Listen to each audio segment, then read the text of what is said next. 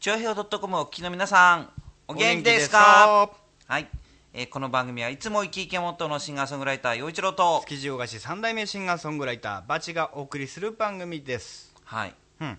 あのバチ君は、はい。CD を出して、はい。えーそのみんなの反応っていうのどう？今。うーん。聞いた感想とか。あ何件かいただいて、うん。すごいねって。でしょ？頑張ったねって。う言んってもらいます、だからね。それはまあいいんだって別に好きでやったことだから、うん。ね、その先が反応はねやっぱでもあんまりねあのねそそれね気にすることそれはねあの例えば歌を歌っててうまいねとかって言われたら嬉しくなかったりするっていう人いるんだけど、うん。でもねそれまずそんなもんだと思うよ。素直に。もちろんさ感動したとかなんとかってすぐ言ってもらいたいかもしれないけど、うん。照れつく照れくさくって言えないんだよ結構みんな、うんうん。うん。だからあの気にする必要ないと思うよ。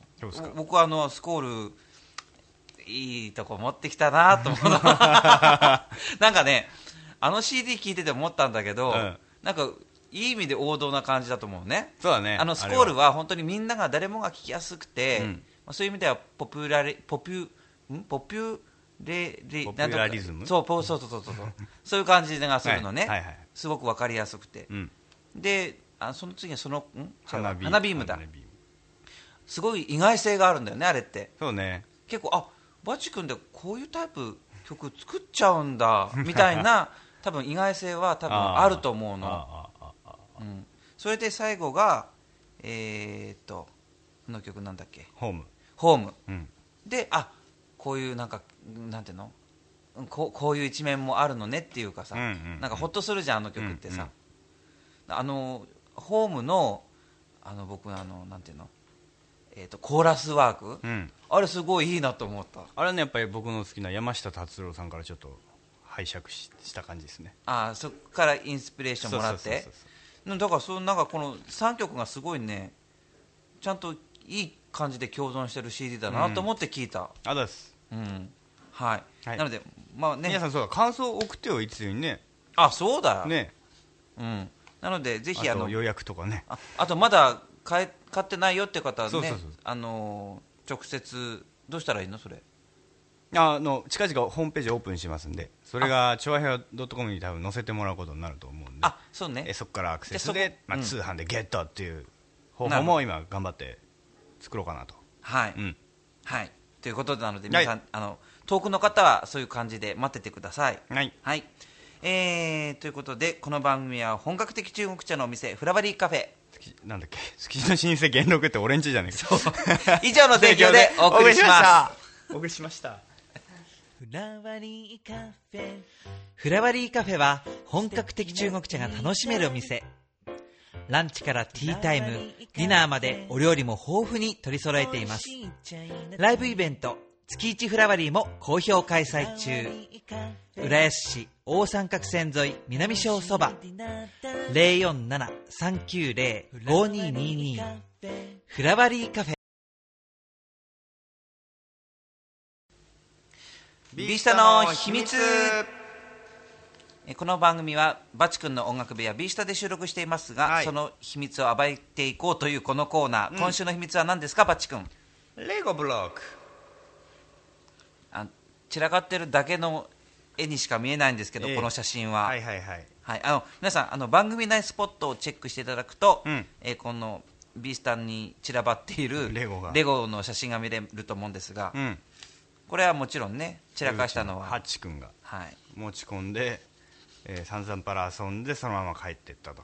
うん、だから別にビースタのもんじゃないしビースタの秘密でも何でもないんですが、え今ハチ君いくつ？ーもう3歳そっか3歳ってこういう何レゴブロックとかで遊ぶような感じなんだ。これはもともとねあのミツバチの弟さんの小さい時のやつを、えーお下がりでいただいたんですけど。へえなんかあでももうなんていうの？3歳ぐらいだと、うん。こう何か目的を持って形にしていくん。ような遊び方するのかね、なうんかこう。ちのねハッチは特にそうみたいであのそのミツバチ型のお父さんがね舞台装置とかやってた職人さんなんですよね。作ってた。やっぱそういう経建築というかねものづくりにうん。すごいなんか知恵をもらってんじゃないですかね。うん。うん。なるほどね、はい。音楽の才能あんまないみたい。い。やわかんないよこれから、ね。だって音楽だってさ結構こう組み立てていくようなところあるじゃない、うん。うん。確かにうん。うん。だからねわかんないよ。そうですね。はい、はい、写真ご覧になりたい方は、はい。番組内スポットでチェックしてください、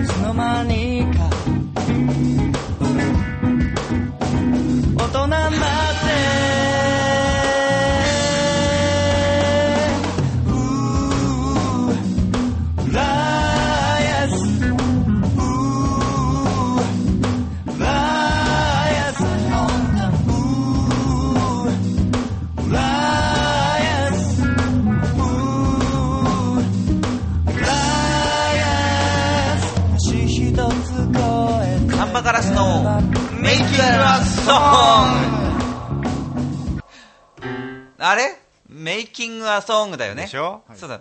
難しいね英語って。あなたが僕がこう言うからこう言ってねって言ったのにどうしてあなたが閉じるんですか？いやだってなんかメイメイクアソングになっちゃった。あそうかメイキングアソングね。メイキングってあアンチョコ書いてるじゃないですかこそう間違っちゃったの。だ分かったよ。れはい次。はい まあ、とにかくあの、はい。ね、前回、はい。このコーナーのタイトルにしちゃおうぜみたいな話になったもんですから、うん。ねえー浦安サンバガラスの私たちサンバガラスの、うん。えー歌を作る、まあ、コーナーですから「メイキング・ア・ソング」というタイトルになりました。はい。ということで先週はなんかサビの出だしとそれからまあちょっとメッセージ的なところ、うん。それからあの A メロのなんか、まあ、流れがありましたけども、はい。骨格がちょっとついたかなみたいな感じですかはい。ね、うん。そのところで、えーこのコーナーには欠かせないこの人です石井こと石岡正隆君ではい、でも準レギュラーですね。よろしくお願いいたします。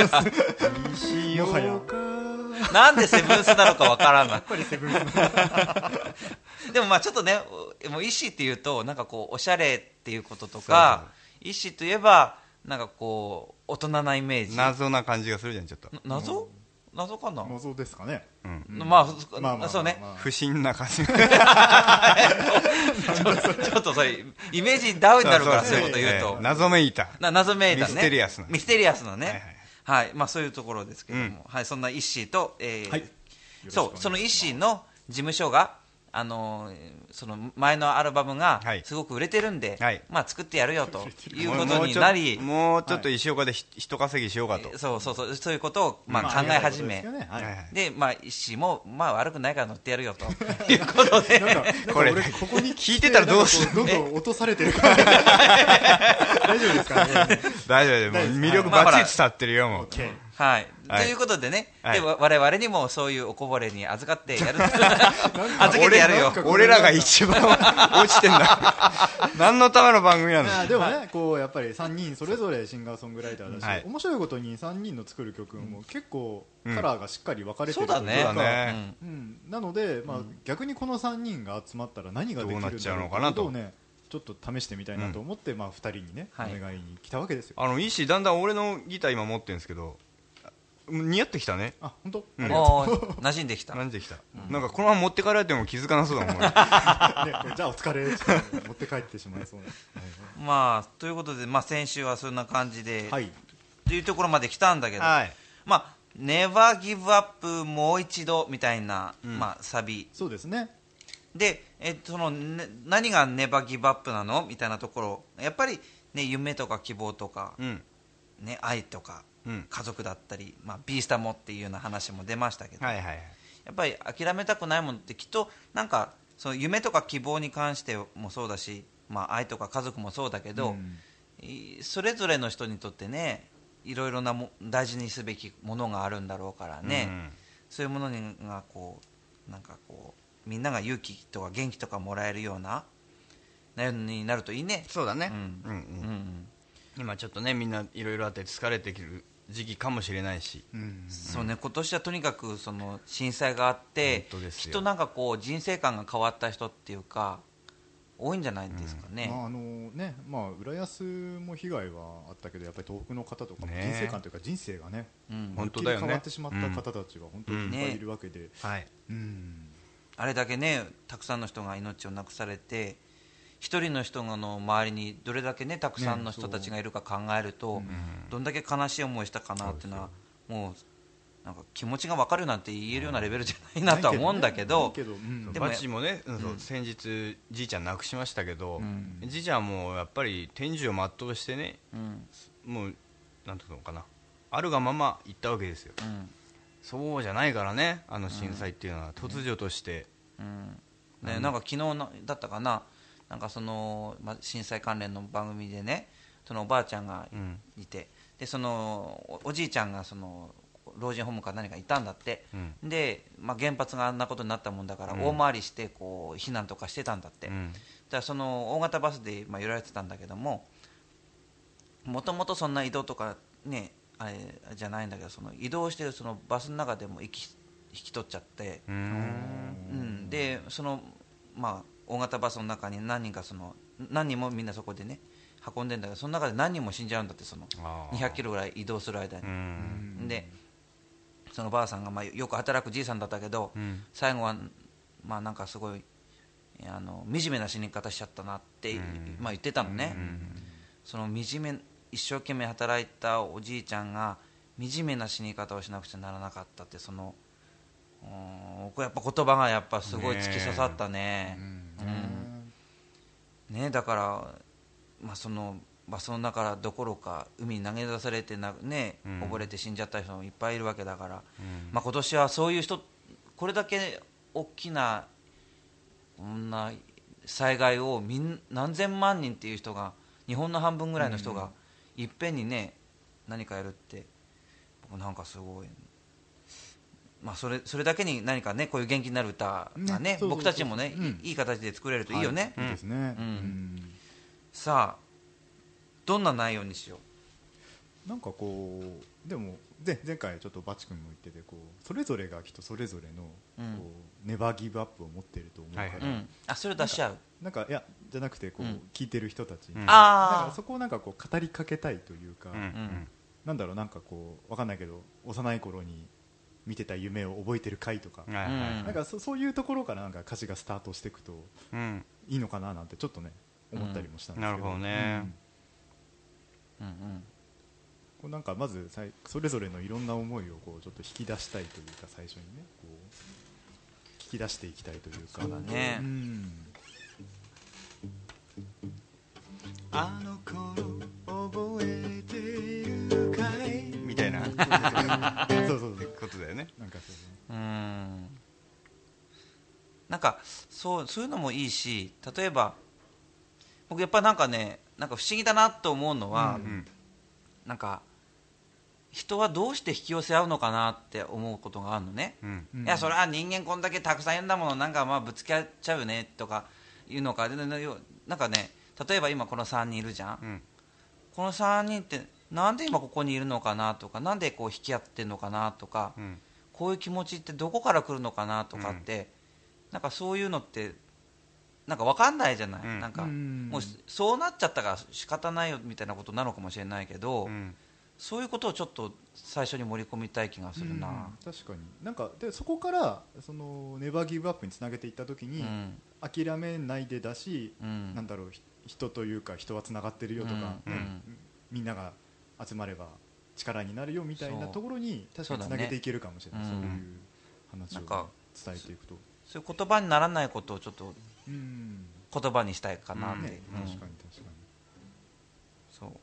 まあ、出会ったのは、まあ、浦安とか音楽とかそういうとこで出会ってるんだけど、でも、まあ、このちっちゃい町浦安でも、まあ、次の日会わないっていう人だってたくさんいるし、そうだね。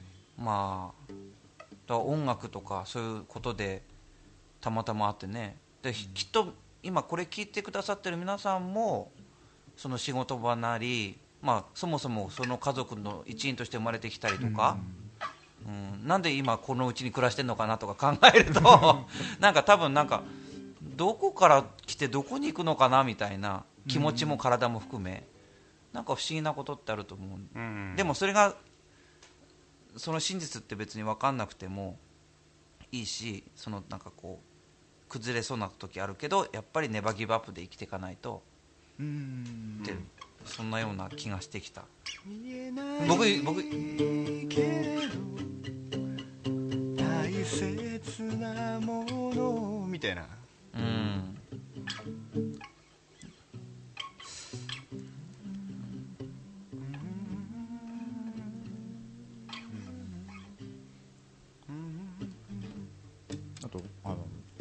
バチ君が CD 作って、うん。でまあ、ある意味いろんな、ねまあ、うちらの影響とかそういうのもいろいろ深くあったよっていううんところみたいなニュアンスの歌詞もあって、そうだね。こう人と、まあ、今言ってた人とのつながりで、うん。そこでまたなんかその頑張ってる人を見て自分自身もネバーギブアップみたいな、うんうんうん君が君がいるから僕はみたいな。うんでもそういうことだよね。一度前に出せ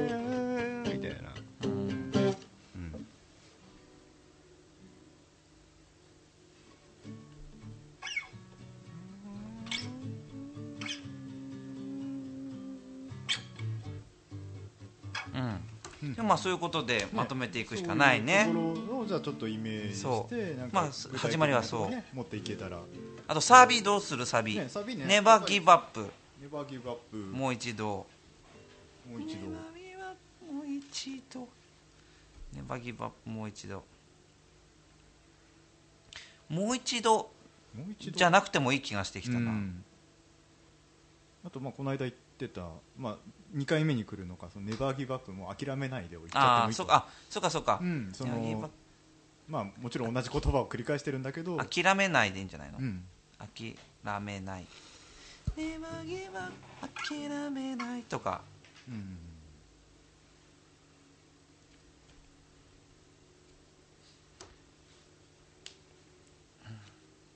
諦めない諦めない諦めない忘れないでとか、うん。うん。やめないでとかね。うん、忘やめないとで止まらずにと。走り出そうとかね。スタートしてもらう。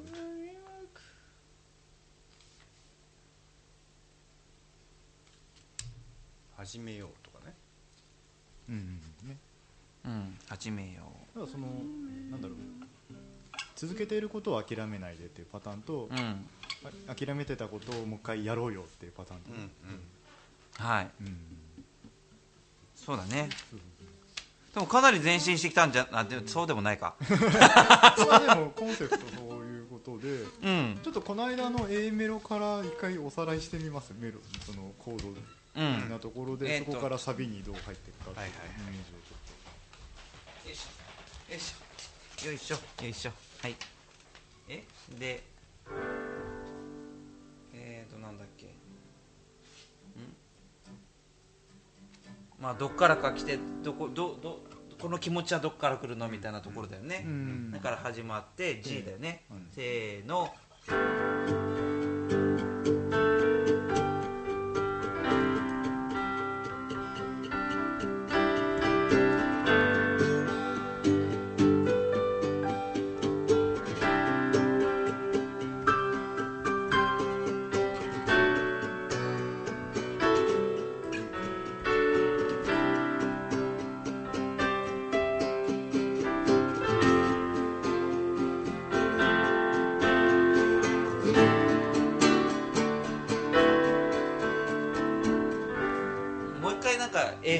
感じがするな、うんね。そうですね。もしかしたら2番は半分でいいかもしれないけど、うん。少なくとも1番はもう一回あっていい感じでね。もう一回あっていいですね。せーの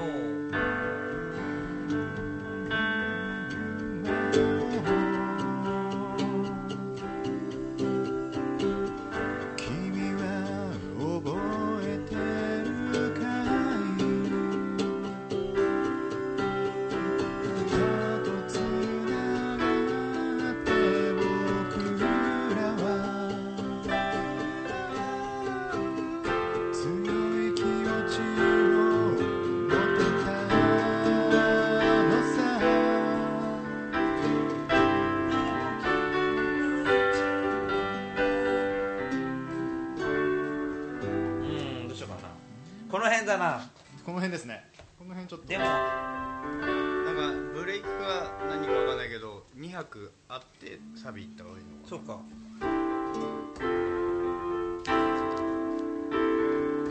234ってこと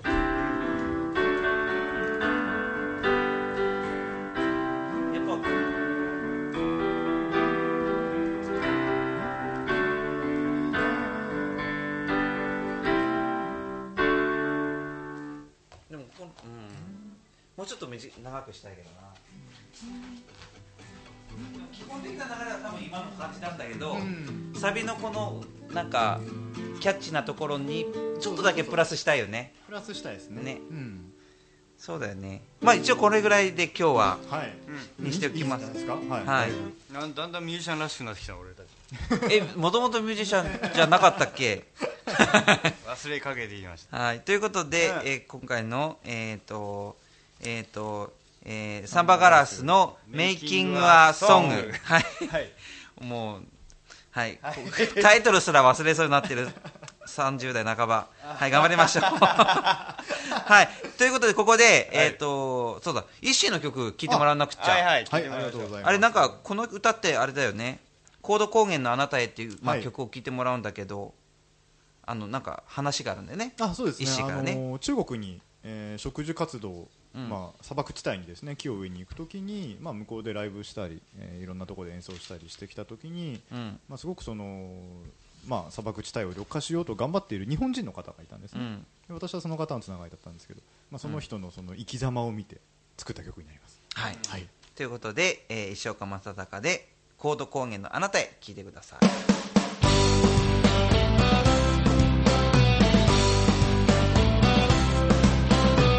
飽食の時代に僕らは生まれ水や森や雪は当たり前で仕事に追われ上を向いていなくて何を感じて生きてるだろう。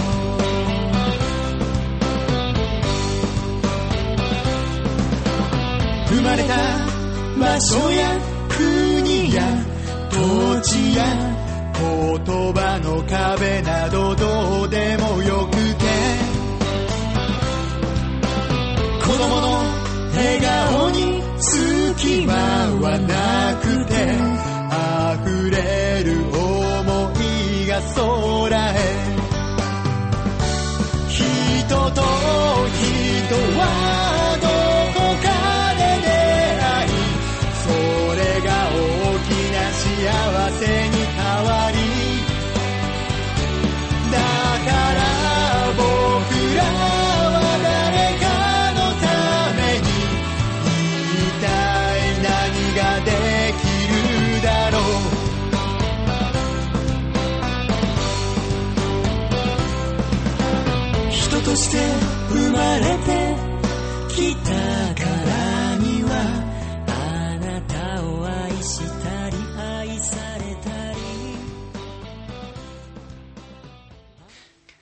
のコーナー。あ石もやろうよ。ああじゃあうん、一緒に。いいですか？じゃあもう一回行こう、はい。せーの。おやつのコーナー。さすが準レギュラー。もうね格上がりましたね。そうもうあれだよ。もうずタイトルコールもタイトルコール覚えてもらわない覚えてもらうはい。ということで、えー今週のおやつは、はい。えービースタにたまたまあったお菓子ということでよろしいですか？よろしいでごはいえー、と富士屋から出ているカントリーマームの、えー抹茶抹茶ソフトクリーム味。すごいね、まあなんだろうねこれ。普通のカントリーマームって、まあ、ふ普通のクッキーっていうか中がしっとりしてて美味しいやつだよね。ね。それの抹茶ソフトクリーム味ということです。はいいただきおもう袋開けただけでね。かなりバニラのチョコっていうかなんかすごい匂いですよね。いただきますうん。すごい。抹茶アイスの味だよね。抹茶アイスの味がする。あ本当だ。なんかじわっときた今。うん。あ美味しい美味しい。これあのカントリーマーム温めて食べる人もいるんですよね、うんそうそう。書いてあったよそうなの？うん。なんかね温めてちょっと中をとろっとさせるとまた違う味わいがあるっていう、電子レンジで。電子レンジで、うん。うん、うんまあ美味しいですね。いいですね。うん。富士屋もいいもの作るな。でも歴史長いというかずっと昔からある気が。結構何気に昔からあるけど、これってなんかアメリカ発のとかじゃないの？どどういうねなんかっぽいよね名前とかね、うん、カントーリーマーム。だからほらしあの CM がそうじゃん。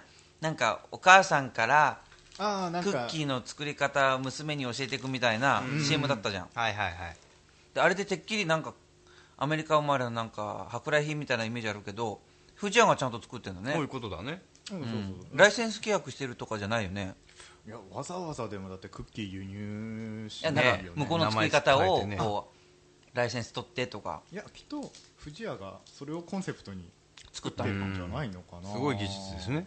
まああのー個人の趣味によると思うんですけど、うん。日本のお菓子は美味しい。うん。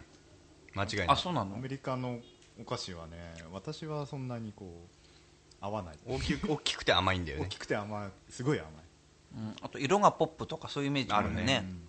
うん。なのでちゃんと日本人向けに富士屋がカントリーマームを作ってるんじゃないかなと思うんだけど。じゃあでもあれってさアメリカの親子はクッキー作りを娘に教えてあげますみたいなイメージじゃん、このカントリーマームを向こうに持っていくと どどんな感じなんだろう反応は？What? みたいなな何このちっちゃいのはみたいにな。っちゃあうとかちっちゃいって思っちゃうかこれ。そうか。味が足りないよとか。思っちゃうえ足りなくなっちゃうの？パンチがねえよみたいな。パンチがないもっと甘くないとみたいになっちゃうかもしれないね。もしかしたら。本当に向こうの人ってまあ僕もほら美味しいものもあるけど、うん。これは濃いなってものも結構あるじゃない向こうのお菓子って、うんうん向こうの人ってそれ自分らで食べてていやこれやっぱ濃いなって思ったりしないんだ。これがいややっぱり慣れというか、うん。あそう。面白くてあのすっごい高カロリーかなんかカロリーゼロかどっちかしかないっていう。あの冷房とかもそうだってね。ハイかローしかない。ハイかローしかないみたいな。え？ニューヨークのなえ高層ビルとかでもそうらしいよ。あそう。すごい分かりやすいこうもう。ハイかローしかない。だからあの、ね、ブラウニーケーキとかね、すごいきっと、まあ、甘いもの大好きな人でもきっと日本人だったら二口食べたらもう胸焼けちゃうぐらいな。そやっぱそう考えると日本人って、うん。でもそれをね曖昧だとかなんとかって批判する人いるけどでもこう昔からファジーっていう言葉があったりとか、適当とかね。ね。ちょうどいいとかね。うん。塩梅とかありますね。ねやっぱりその方がやっぱ合ってるねうちらね。そうだよ そうだよ。だからね日本語は面白いんでいろんな表現があって。カントリーマームもきっと藤谷さんがちゃんと日本人がちょっとお茶の時間に食べやすい大きさの、うん。食べやすいこうちょうどいい甘さなんかしっとり感がまたいいんだよねこれね。出してるんじゃないかな。なるほどね。はい。ということで、はい。えーバチ君にバチ君のお部屋にあったたまたまあったカントリーマームでした、うん。はい番組内スポットをチェック。あそうでした。はいかすれた声で残された留守電のメッセージ消すことができないままで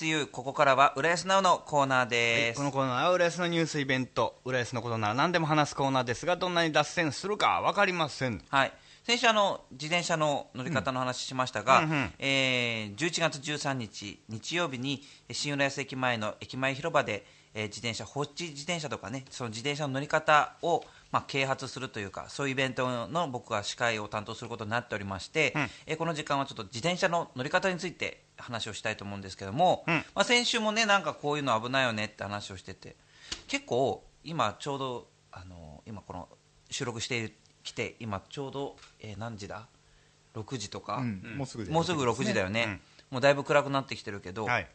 こう無灯火で走る人結構多くなえ今自転車って勝手につくようになってんじゃない？の夜になると。そんなことないの？いやえーとまあつくのも多くなってきたけどまださすがに、ね、全部が全部あっていうそうなんだ。うんわけではないかな。だってほら昔昔っていうかあのタイヤのギザギザで、うん。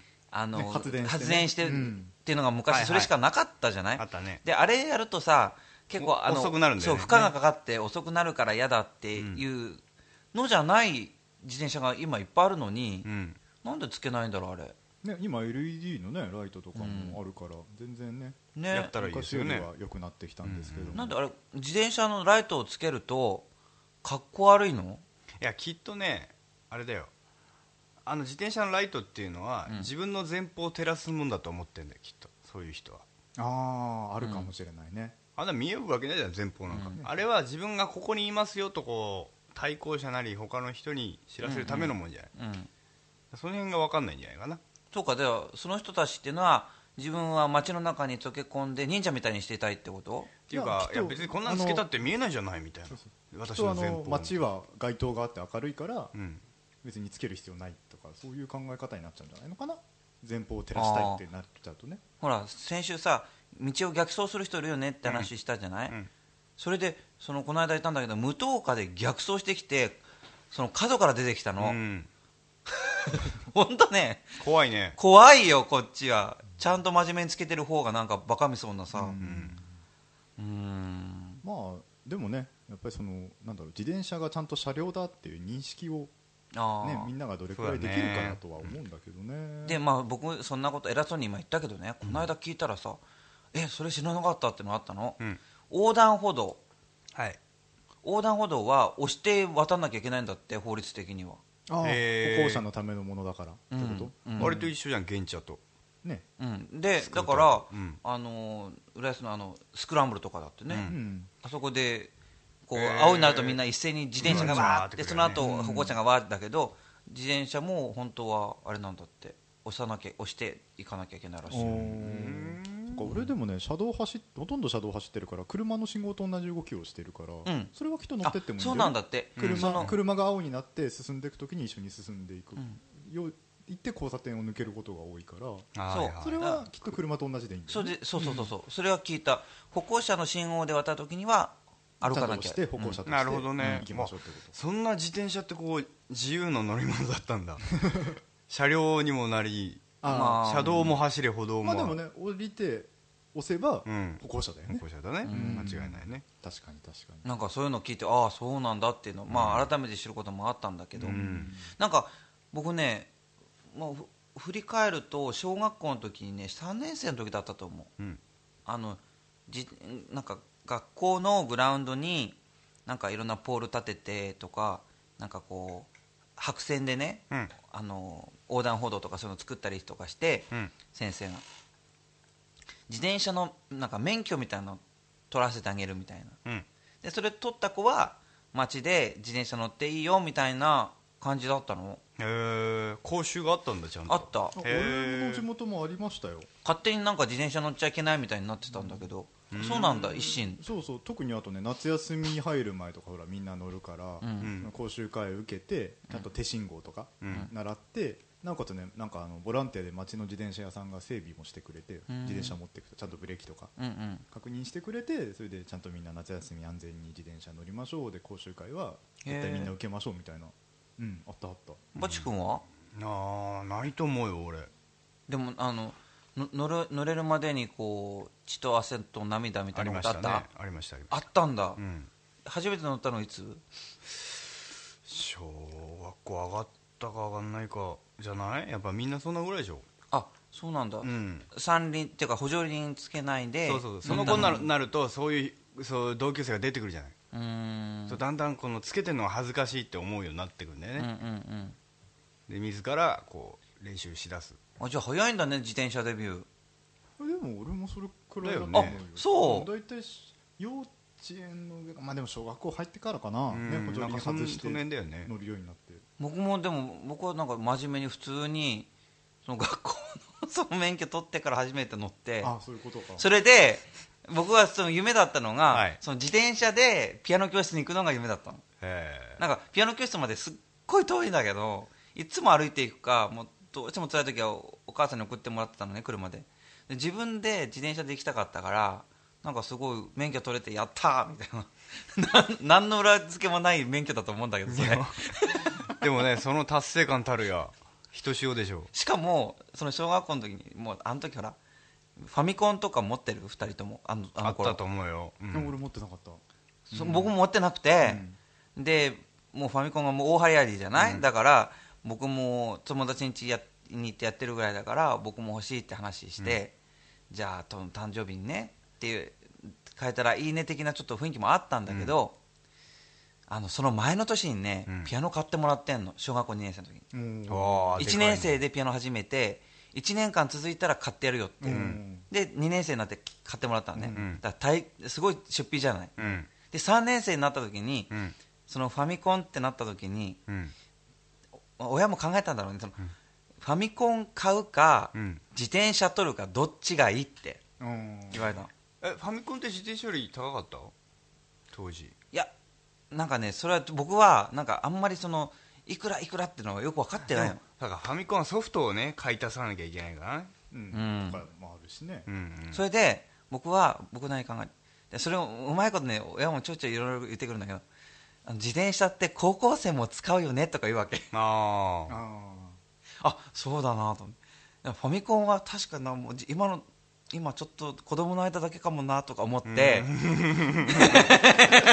すごい顔劇があるんですね。そうそれでやっぱりよくよく考えてえやっぱり自転車にするって言って、うんうんでその後一切ファミコンは買うことはなかった。おおでもねいいんじゃない？ーそうそうそう。そういう道も。みんなファミコンやんなきゃいけないって法律はないですからね。でも本当に人んち行ってファミコンばっかやってたけどねその、結局ね、うん。でもまあそんな感じで自転車の思い出はありますが。はい。ということで、うん。えー11月、えー13日、えー新浦安駅前でそういう、まあ、自転車の啓発イベントありますので、はい。皆さん関心を持っていただけたらと思います。はーい。ではここで、えー、ジャッコだよね。はい。はい、えーバチ君のジャッコを聞いてください。い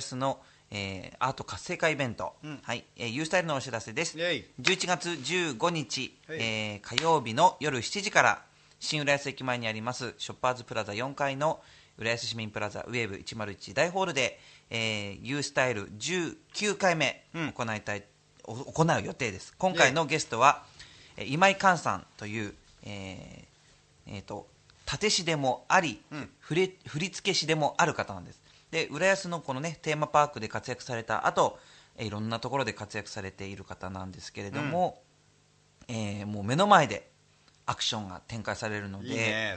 ぜひ皆さん遊びに来てください、500円でワンドリンクついて僕と一心のおしゃべりと歌もついております、イェイ。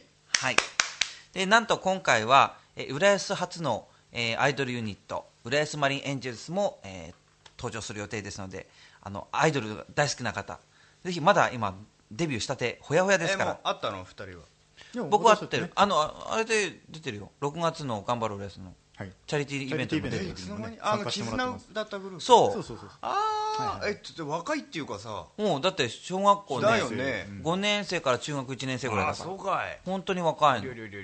はい。なので皆さん アイドル好きな方もぜひ集まってください。よろしくお願いします、はーい。ではよここで陽一郎で二人の影です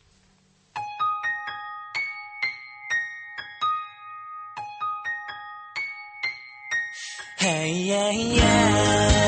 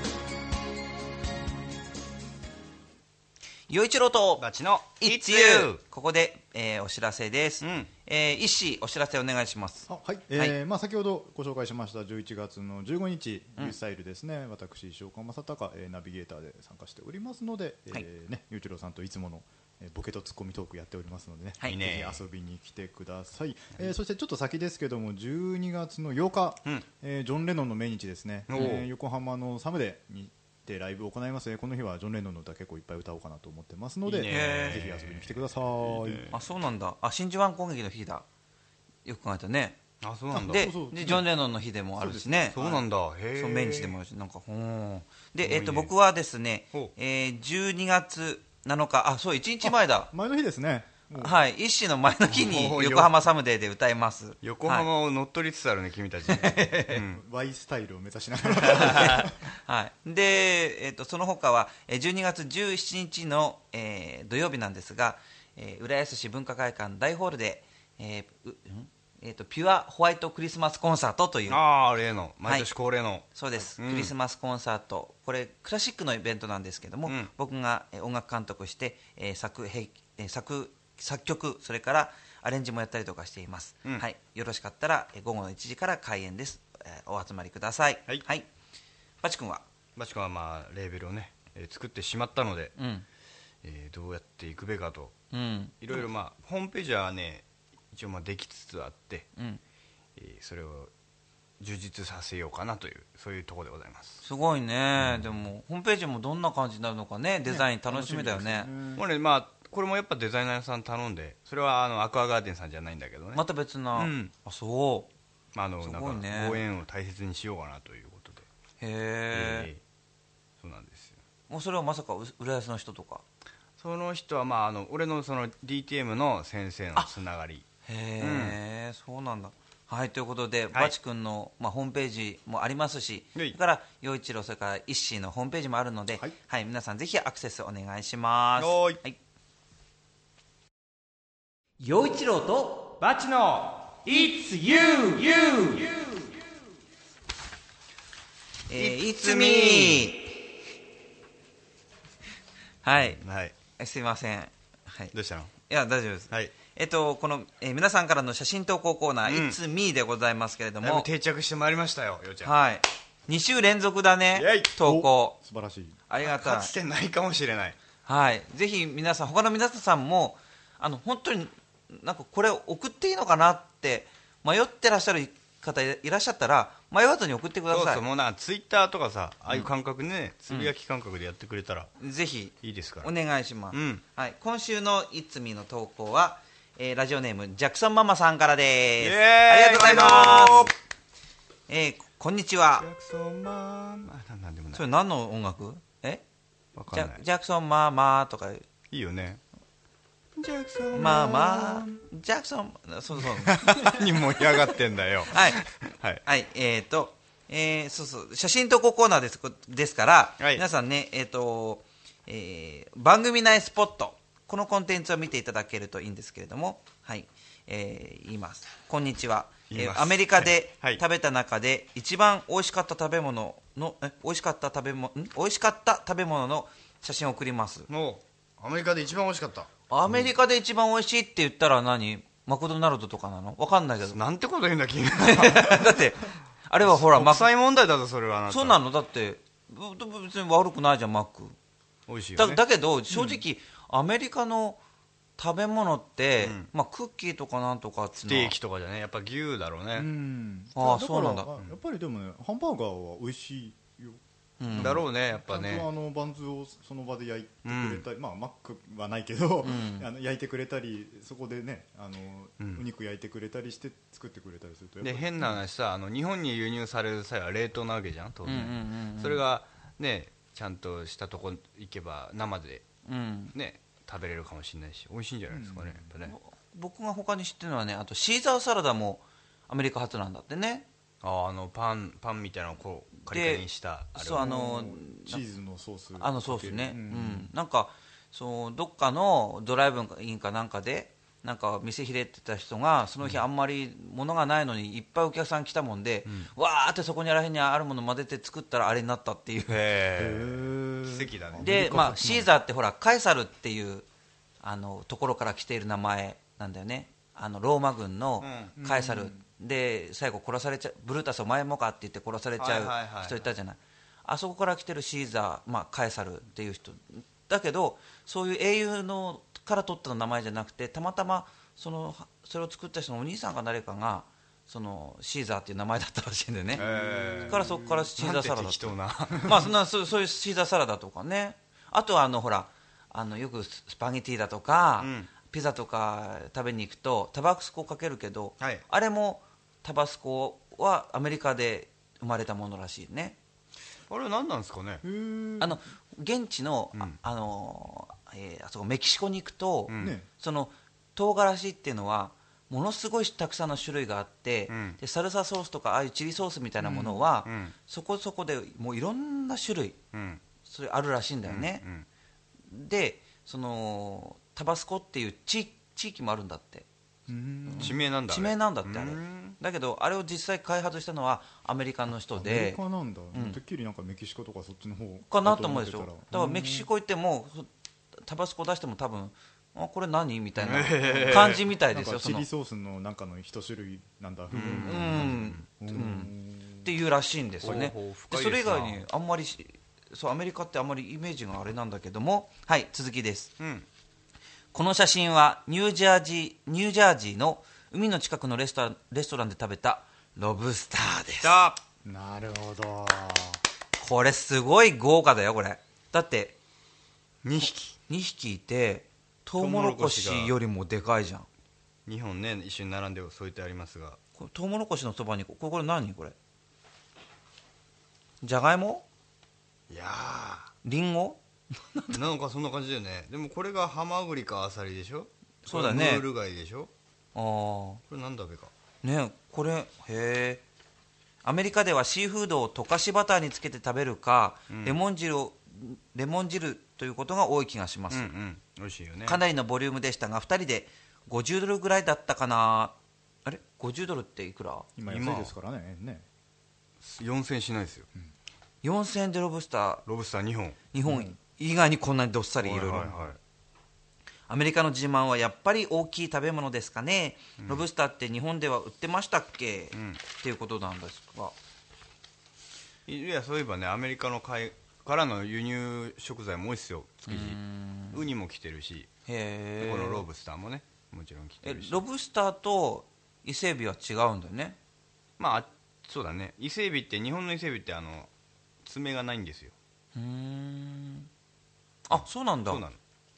ああロブスターは爪がある。そうそうそう。おー。あとロブスターはそもそもああれだよねザリガニとかにそっちそっち。のこっち。そう。えじゃあ海え海海でだよ海だよ。海だけど海なんだけど。で伊勢エビはエビ。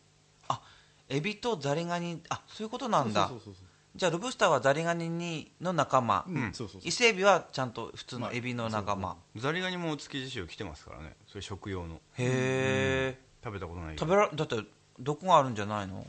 なんかそなんか違うよ。ちっちゃくてねなんか、あなんか違うなこれ食用だろうなっていうああるんだ、うん。食べますよねザリガニね地域によっては。ロブスター。どうやって何食べてこんなでかくなるのかねロブスター、うん。まあでも貝類じゃないかな基本。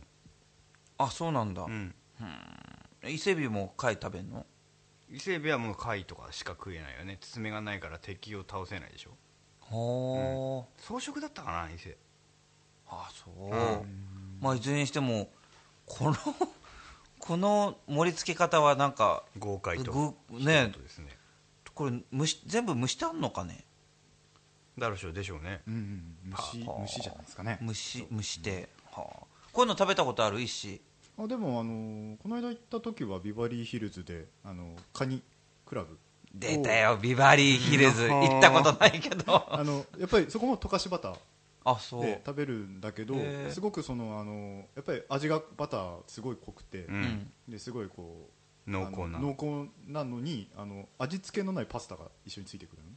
へえ全く味のついてなどいパスタ。どうすんのそれ？で要はその濃厚なカニの身をバターで食べながらパスタでちょっとあご飯みたいに。ご飯みたいにパスタ薄めると。と混ぜたりとか口をすっきりさせてまた食べるみたいな。それめちゃくちゃ太るよね。すごい太ると思う。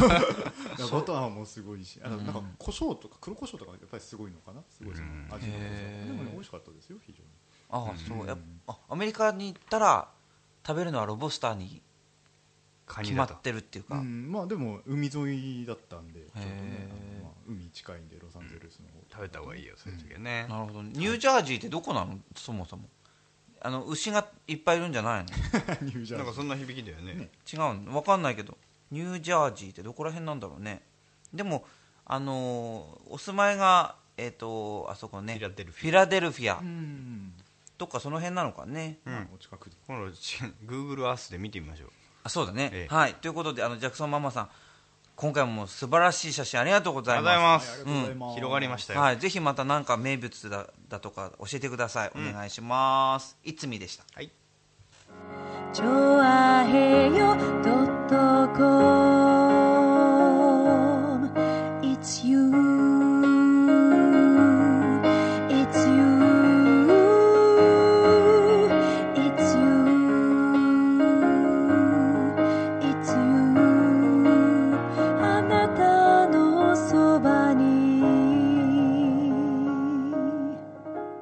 はいはいはい。エンディングで。すはい。どうしてこんなに長くやってるのに僕ら息が合わないの？え？いや合ってきてるんじゃないの？えちょっと待ってちょっと待って。えそんなに合わないって思ってんの？いや今のあのすごくすれ違いを感じたよ俺はそう。GO, GO っていうサインとあなたのこの誤解？取り違い？そそっか。うん。それは失礼しましたけまあ石はどう思う？はい。この二人の掛け合い。面白いよね。ナイスコンビだと思いますよ、うん。本当。このだからこの不協和音がリスナーさんを引きつけてやまないんです。不協和音？いちいち突っかかりやがる。こうだよ不協和音って。そうそうそうそう。2度2度。え？え？バチ君はさ僕とイッシーのあのユースユースタのさ、うんうん。あのこうナビゲーターっていうか司会ぶりとかどう見てんの？どう見てんのってさ あまあ上手だなと思いますよ2人ともね。あのそっちは不協和音なし？あそうだねそういえば。あ本当、2人の方がなんかあのそつないというか。あそう。事故がないみたいな感じ？イッシーはそうそまあでもね最近いい感じですよね我々ね。うややっとね。やっとこうなんかこう掴みかけてきたんで。うんうんまあなのできっと2人もまだまだ、まあ、これからこうどんどん。このまま行くんでしょうね。平行線をたどっていく いやこれをやり通すってのも大変なことですよ。いやでもね、やっぱりこの掛け合いが面白い、うん。そのなんかこうちょっとこでもなんか全て原因はなんか僕にある気がしてきたんだけどことはないですよ、うんそんなことないですお互いのこの、ね、意識の違いっていうのがあるから。うそう意外とねこうあのなんかね陽一郎さんのボケに、そんなに食いつかない冷たいバチみたいな感じも面白い。食いつきたくもないっていう。ああなんかこのままで番組終わるのかい？終終わるわよ終わるわよはい。早く、はい、ということで次回もなんかあのメッセージとかそのいつゆいつみのね写真とかさ 送って。タメ口聞いて何タメ口聞いてんのあんた。送ってください。お願いだから。はい。もうはい、メールアドレスはルアド。バチ陽一郎アットマークヤフー .co.jp です、ん。ああとちょいよ .com の トップページ。などこのギャルだあなた。どこお便り新入社員だよ。お便りフォームからも受け付けてます。ははい。はい。なんかさ、力が抜けちゃったんだよ、今。いつ、ということで、はい。いつも生き生きはもっとの、何何よおばあちゃんみたいになってるの今度はなんか、飯がまんなくな んかさ、おかしいんだよ、今。ーえっと、いつも生き生きがもっとシンガーソングライター、陽一郎と、はい、築地大橋三代目シンガーソングライターバチでお送りしましたが、うん調和平洋 .com お聞きの皆さんいかがでしたか、はい、いつゆ今週はこの辺でお別れです。うんはいね、本当にあの、一種もありがとうね。ありがとうね長丁場日本撮りのとこここれはどうなるのかね、次はえ。っと次も来ます 次も来るのね。はい。僕ら二人を捕まえるのはこのタイミングが一番ともうそっか分かってるらしいですということで、じゃあもう、サンバガラスのメイキング、あソング、ソング。ううん。んは続くってことだね。もうだからリスナーさんも一心に直でですねうん。いつ言うだけど一心へってメッセージくれちゃったらいいですよ。そうね。まあ、石へのなんか、うん告白とかそうそう。でもいいからね。まあ、ううん。ん。うん。ね、なんかメッセージ、リクエストお願いします。はい。はい。はい。お願いします。ということで、この番組は本格的中国茶のお店、フラワリーカフェ、築地の新生元禄。以上の提供でお送りしました。元気出せ陽一郎バイバイ。